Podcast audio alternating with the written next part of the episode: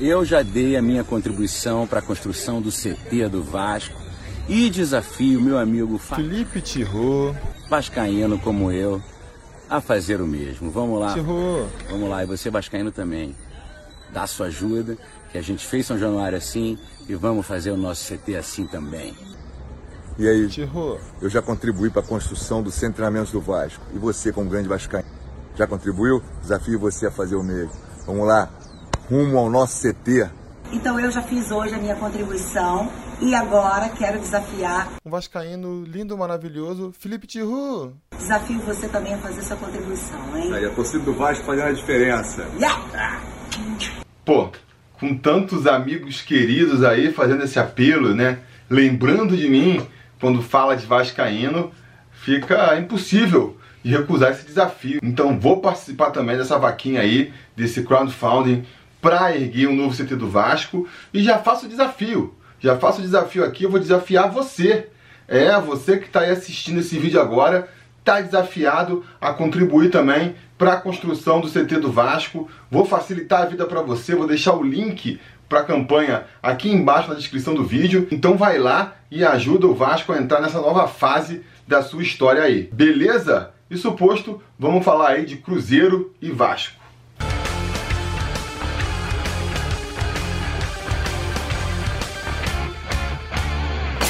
Fala, torcida vascaína, Felipe Tiú de volta na área para falar de jogo do Vascão, porque nesse domingo, às 7 horas da noite, com transmissão do Sport TV para todo o Brasil, menos para Minas Gerais, o Vasco vai até Belo Horizonte enfrentar o Cruzeiro pela 17ª rodada do Campeonato Brasileiro da Série A.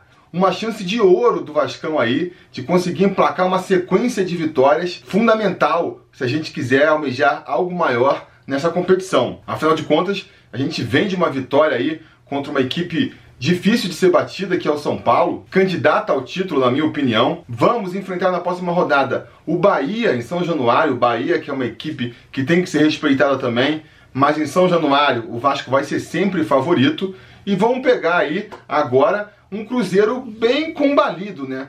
Talvez o Cruzeiro mais é, desfigurado aí dos últimos anos que a gente tem enfrentado, dando uma, uma possibilidade aí da gente voltar com uma vitória do Mineirão que seria fundamental. E por que, que eu estou botando o carro aqui na frente dos bois, falando em sequência de vitória, né? Falando de vencer o Bahia sem nem ter vencido o Cruzeiro ainda. Por um motivo muito simples. Eu acho que se a gente quiser brigar por algo a mais nesse campeonato, né? Deixar de ficar só se preocupando em não ser rebaixado e sonhar, pelo menos, com coisas maiores nessa competição, a gente precisa emendar uma sequência de vitórias aí. A gente vai precisar, em algum momento do campeonato, conseguir umas três, quatro vitórias seguidas para dar aquele sprint que vai jogar a gente para a parte de cima da tabela. Sem isso acontecer, vai ser muito difícil. Vai ser muito difícil da gente sair dessa água da salsicha aí, dessa parte de baixo da tabela e chegar na parte de cima. E aí, analisando a tabela, a gente pode perceber que esse é um daqueles momentos em que a gente pode vislumbrar isso acontecendo. O Vasco conseguindo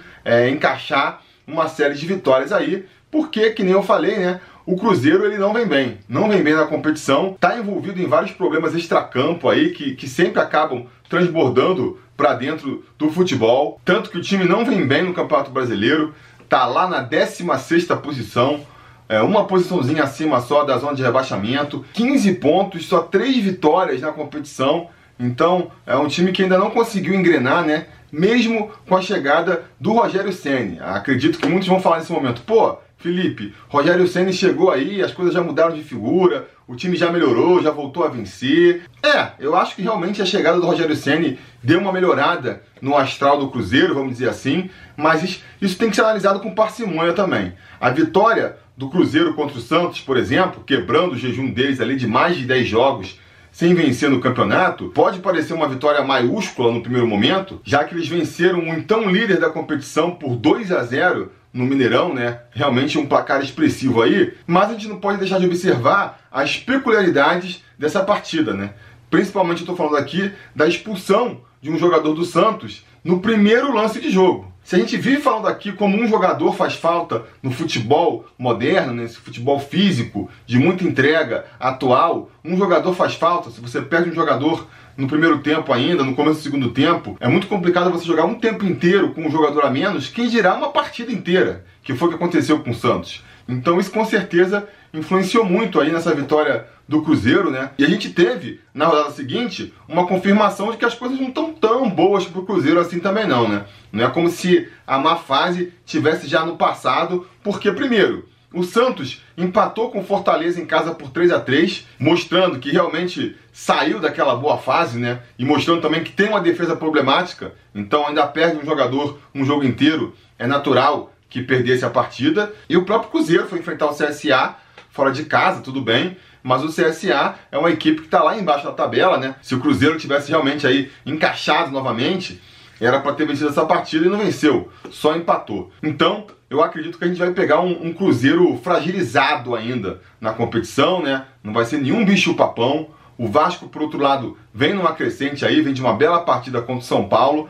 Então, acho que dá para sonhar com essa vitória. Não estou aqui considerando o jogo já ganho, óbvio que não. Não estou considerando nem mesmo o Vasco favorito. Eu acho que é um jogo que está aberto mas eu acho que existe essa possibilidade. O Vasco tem uma chance de ouro, que nem eu falei aí, de voltar com uma vitória do Mineirão e tentar emplacar então uma sequência de vitórias para a gente esquecer de vez essa coisa de rebaixamento e começar a sonhar com ambições maiores, né? Mesmo que a gente não conquiste nada de mais grandioso, uma vaga na Libertadores, por exemplo, só da gente entrar numa competição podendo sonhar com isso, já seria muito mais prazeroso do que ficar só brigando para não ser rebaixado, não é mesmo? Mas repito, não é um jogo ganho, muito pelo contrário. Acredito que mesmo que o Vasco vença, vai ser uma partida difícil eu não acredito no Vasco tendo vitória fácil em nenhum jogo dessa competição. Essa é a verdade. O Cruzeiro, por pior que seja a fase que ele esteja passando, tem um elenco muito recheado. Pô, tem Thiago Neves, Fred, Dedé, Fábio, por mais que a gente não saiba também se esses nomes todos vão jogar, né? Porque o Cruzeiro ele vai enfrentar o Internacional pela semifinal da Copa do Brasil no meio da semana, então pode poupar alguns jogadores aí. Vai lá para Porto Alegre tentando reverter um placar aí de 1 a 0 contra, quer dizer, um jogo difícil para o Cruzeiro, né? Então, se ele poupar alguns jogadores, é mais um ponto positivo para a gente aí nessa chance de ouro que eu estou comentando. Mas mesmo poupando um ou outro aí, é um elenco muito recheado de bons jogadores. Então vai vir uma equipe forte enfrentar a gente. Jogar no Mineirão é sempre uma pedreira. O Mineirão vai estar tá lotado porque a diretoria do Cruzeiro baixou o ingresso para lotar o estádio mesmo. Então assim a gente vai jogar com muita pressão. E vamos ter desfalques também. Vamos ter desfalques. Depois de muito tempo passando com problemas lá na frente, né? Sem poder contar com o Rossi, teve o Thales Magno convocado para a seleção, o Marrone ficou suspenso, o próprio Marco Júnior. Enfim, depois de muitos jogos tendo muitos problemas lá na frente, a gente finalmente vai conseguir ter o que dá para escalar de melhor no ataque, mas aí teve desfalque na defesa. Tanto o Henrique quanto o Leandro Castan estão suspensos para essa partida, então a gente vai ter que ir com a linha defensiva aí meio desfigurada. Mas até para comentar sobre isso, vamos então falar sobre a provável escalação do Vasco para essa partida. O Vasco que vai com Fernando Miguel no gol, na lateral direita Iago Pikachu, ao seu lado Oswaldo Henriques e até aí nenhuma novidade, né? Nada muda no setor defensivo, as mudanças vêm daqui para frente. Porque Ricardo Graça muito provavelmente entra na vaga do suspenso Leandro Castan. Digo muito provavelmente porque ele sentiu um desconforto aí durante a semana, não participou do último coletivo. A princípio não preocupa, mas caso ele não melhore como esperado, a gente pode ter o Werley jogando ali naquela posição, né? Aí já é mais complicado. Se a gente for de Ricardo Graça, eu nem me preocupo tanto é claro, sem o Castan a gente perde ali uma referência no time, né? uma liderança, um jogador que impõe mais respeito no adversário e até mesmo na arbitragem, né? Mas tecnicamente, pelo que o Ricardo Graça vinha jogando antes do Leandro Castan voltar, eu acho que a gente não perde muito não. Agora, se entrar o Erley, aí, aí a coisa muda de figura, né? Até porque o Erley além de estar tá muito mal, pelo menos quando saiu do time estava muito mal, ainda vai jogar torto, né? Vai jogar do lado que ele não gosta. Se entrar ele nesse time aí, ou ele ou o Oswaldo Henrique vai ter que jogar fora de posição e isso é sempre um problema a mais. E aí nesse momento você pode estar se perguntando, pô, mas e o Breno? Não seria a chance perfeita para o Breno entrar nesse time? Pois é, o Breno tá vindo de uma situação complicada, né, gente?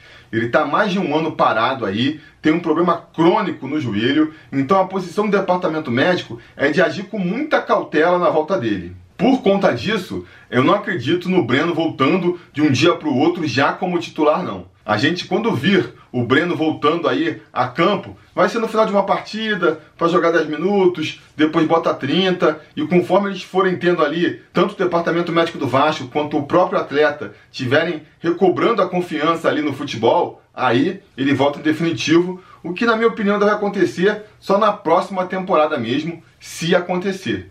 Finalmente, fechando a linha defensiva ali pela lateral esquerda, a gente vai ter mais uma mudança. Danilo Barcelos volta para a posição, porque o Henrique está cumprindo suspensão aí. O Danilo Barcelos, que foi pivô aí de uma grande discussão no, no pós-jogo da partida contra o São Paulo. Eu critiquei o futebol dele, muita gente elogiou porque ele participou dos dois lances de gol, né? O escanteio para o gol do Thales foi cobrado por ele e o cruzamento para o gol do Felipe Bastos também veio dos pés do Danilo Barcelos. E eu não questiono que com a bola parada, o Danilo Barcelos é realmente muito bom. Ele vinha em uma fase até nesse quesito, quando ele foi barrado pelo Henrique, mas na partida contra o São Paulo mostrou que nisso aí, pelo menos, ele melhorou. E antes que vocês me critiquem, falando que o cruzamento aí pro gol do, do Felipe Bastos não foi com bola parada, eu sei que não foi, mas foi quase como se fosse, né? Porque ele pegou a bola ali pela esquerda, teve toda a liberdade do mundo para parar, olhar para a área, ver quem estava entrando, bater. Foi quase como se fosse uma falta ali, não foi num lance de correria, dele correndo para chegar na linha de fundo e tal. Mas enfim, voltando à vaca fria aqui,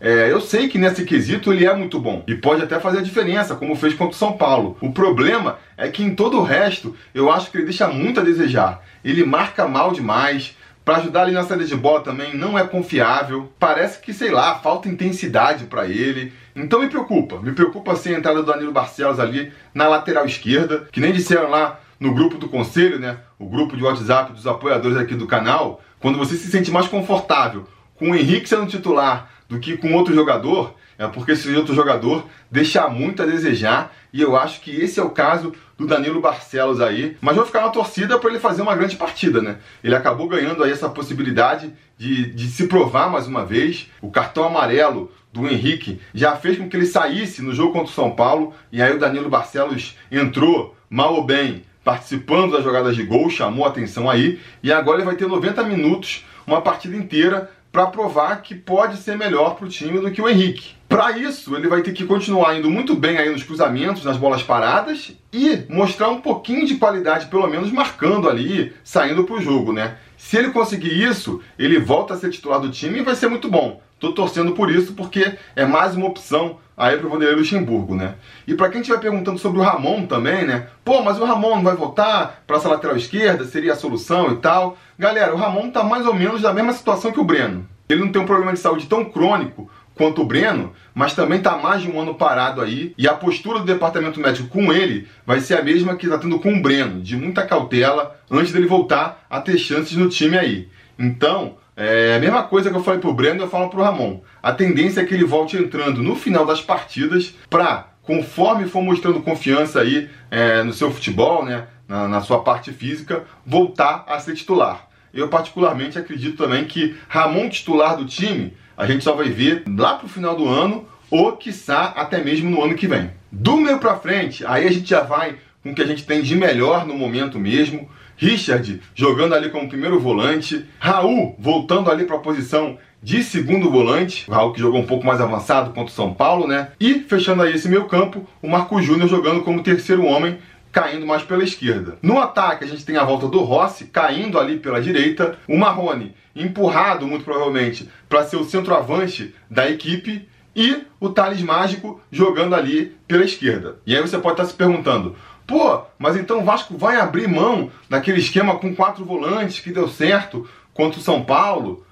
É, mais ou menos, né? Na verdade, o Vasco jogou com quatro volantes ali de formação, mas jogou com o mesmo esquema tático que estava jogando até então. Porque o que a gente viu em campo foi o Raul meio que fazendo a função do Rossi ali e jogando mais avançado e mais aberto pela direita. Com a volta do Rossi, ele volta para a posição ali de segundo volante e o nosso Búfalo ocupa ali a sua posição, né? Acho que faz sentido essa mudança, porque por melhor que o Raul tenha se saído contra o São Paulo, o Rossi é quem entende daquele lado ali, né? Quando ele entrou no jogo contra o São Paulo, a gente viu que ele também fez a diferença. E o Raul, até pela sua velocidade, mesmo jogando como segundo volante, ele tem a capacidade de aparecer sempre lá na frente para ser mais uma opção no ataque. Eu acredito muito nesse lado direito do Vasco aí. Eu acho que o Vasco com essa formação, o Rossi lá na frente, que já vem sendo um dos jogadores mais agudos do nosso ataque.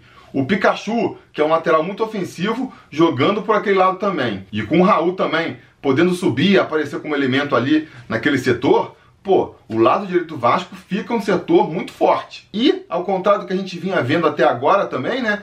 Do lado esquerdo, a gente vai trazer mais perigo porque a gente vai ter o Thales Magno ali endiabrado para tocar o salseiro naquele setor. Então a gente vai ter um ataque muito forte pela direita, o Thales Magno, que vem sendo o principal jogador da equipe, bagunçando tudo ali pela esquerda, e o Marrone jogando ali de centroavante numa posição em que ele foi muito bem contra o São Paulo. Acho que o Marrone, ele tá voltando aí a uma boa fase, né? Fez gol contra o Palmeiras depois de meses sem marcar fez uma excelente partida contra o São Paulo, a melhor partida dele no ano foi contra o São Paulo, e pode funcionar muito bem com essa formação, porque mesmo com o Rossi voltando aí, é, o Rossi é um atacante que volta para marcar, o Thales Magno também é um jogador vigoroso, tem voltado para marcar, e isso acaba tirando um pouco da obrigação defensiva do Marrone e faz com que ele possa chegar mais inteiro no ataque. A gente viu contra o São Paulo ele criando chances que não tinha criado até então. E eu acho que isso deve, em parte, pelo fato dele poder agora abrir um pouco mão de, de, dos seus compromissos defensivos, né? Porque até então mesmo quando jogava como centroavante, como quem entrava pela esquerda ali normalmente era um jogador de menos físico, era o Marquinho, era um Bruno César, era um Baldívia, ele acabava tendo que voltar do mesmo jeito. A gente viu o Marrone jogando como centroavante quando o Vasco tinha a posse, mas sem a posse, o Marrone voltava para ser assistente de lateral lá na esquerda. Aí o desgaste acaba sendo maior, não tem jeito, né? Com essa formação nova, é, eu boto muita fé de que o garoto ele vai chegar com mais gás até o final aí e vai poder fazer novamente uma boa atuação como fez contra o São Paulo. Sem falar que contra o Cruzeiro a gente vai ter o adversário ideal pro estilo de jogo que o Vasco tem proposto aí, né? Porque a gente vem comentando muito aqui no canal, né? O Vasco tem um problema porque ele joga bem quando o adversário é mais qualificado e aí propõe o jogo e o Vasco jogando de forma reativa, puxando o contra-ataque, explorando os espaços abertos pelo adversário quando sobe para o ataque, o Vasco vai melhor. Mas como o adversário é mais qualificado, nem sempre esse melhor futebol acaba se traduzindo em vitórias. E quando pega adversários mais fracos, que era quando o Vasco deveria vencer com tranquilidade, ele acaba se complicando, porque é um time que não tem um cacuete ali de propor o jogo, de tomar a iniciativa da partida, né? Se o Vasco pega um adversário que vem mais fechadinho, que vem para jogar pelo empate, ele acaba tendo dificuldade. Nesse jogo contra o Cruzeiro, a gente vai pegar um adversário que não tá na ponta dos cascos, não é nenhum bicho papão, né? Mas que vai entrar com a obrigação de buscar o resultado. O Cruzeiro, na situação que tá jogando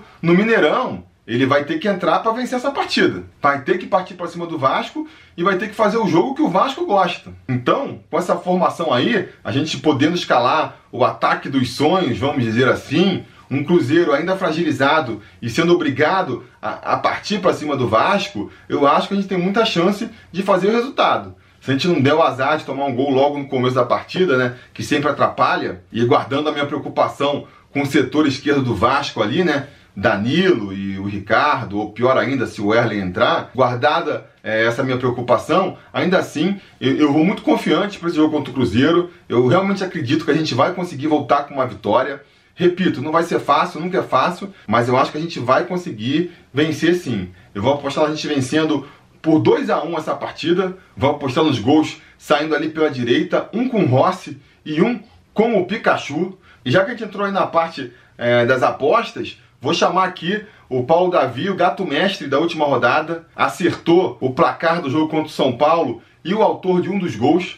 A gente teve no Bolão sobre Vasco da última rodada cinco apostas nesse placar do Vasco ganhando por 2 a 0. Dessas cinco, quatro apostas contavam com o Thales Magno fazendo um dos gols. Ninguém acertou que o Felipe Bastos faria o outro. Aí já seria gato mestrice demais, né? E aí, nesse caso, o critério de desempate é quem aposta primeiro vira o gato mestre da rodada. O Paulo Davi, então, ganhou pela primeira vez aí esse título, né? Ele que já tinha acertado o placar em outras rodadas e justamente perdido ali nesse critério de desempate, dessa vez levou e por isso, além de estar tá concorrendo aí a ser gato mestre da temporada, concorrendo a ganhar uma camisa sobre Vasco no final do ano, ainda ganha o direito de vir aqui agora dar o palpite dele aí para a próxima partida. Então diz aí, Paulo, qual é a sua expectativa para Cruzeiro e Vasco? Fala galera, saudações vascaínas. Eu me chamo Paulo Davi, sou da cidade de Crato, no Ceará, e sou membro do Conselho sobre Vasco e gato mestre da última rodada, tá certo? Então, meu palpite para essa próxima rodada, Vasco e Cruzeiro, vai ser 1 a 0 Vasco, igual em 2017, vamos vencer lá com gol de zagueiro, viu? E dessa vez vai ser o Henriques, gol do Henriques. Felipe Tirux, anota aí. Vasco 1 a 0, gol do Henriques, certo? Saudações vascaínas e vamos apoiar o canal, galera. Tamo junto. Então tá aí, palpite do Paulo Davi. Tomara que ele esteja certo também, eu que eu, que ele esteja certo. O importante é que o Vasco volte com essa vitória lá do Mineirão. Termino aqui reforçando o conselho do Paulo, né? Se você quiser participar aí do Bolão sobre Vasco, entrar no nosso grupo exclusivo no WhatsApp, entre outros benefícios, e principalmente ajudar o canal a continuar no ar, produzindo cada vez mais e melhor, considere se tornar um apoiador aqui do canal. Você pode fazer isso lá no apoia.se barra sobre Vasco ou sendo um membro aqui no YouTube. Ajuda demais a gente. No mais, fica aquele pedido de sempre, né? Curtir o vídeo, assinar o canal caso ainda não tenha assinado, ligar o sininho de notificações para ser avisado quando tem vídeo novo, porque se tudo der certo e nada der errado, depois da partida a gente volta com mais um vídeo aqui para comentar o resultado. Beleza? Tá combinado? Então tá combinado. A gente vai se falando. A realização desse vídeo só foi possível graças ao apoio inestimável dos conselheiros do Sobre Vasco. Ajude você também ao Sobre Vasco continuar no ar, se tornando um apoiador em apoia.se barra ou sendo um membro do canal aqui no YouTube.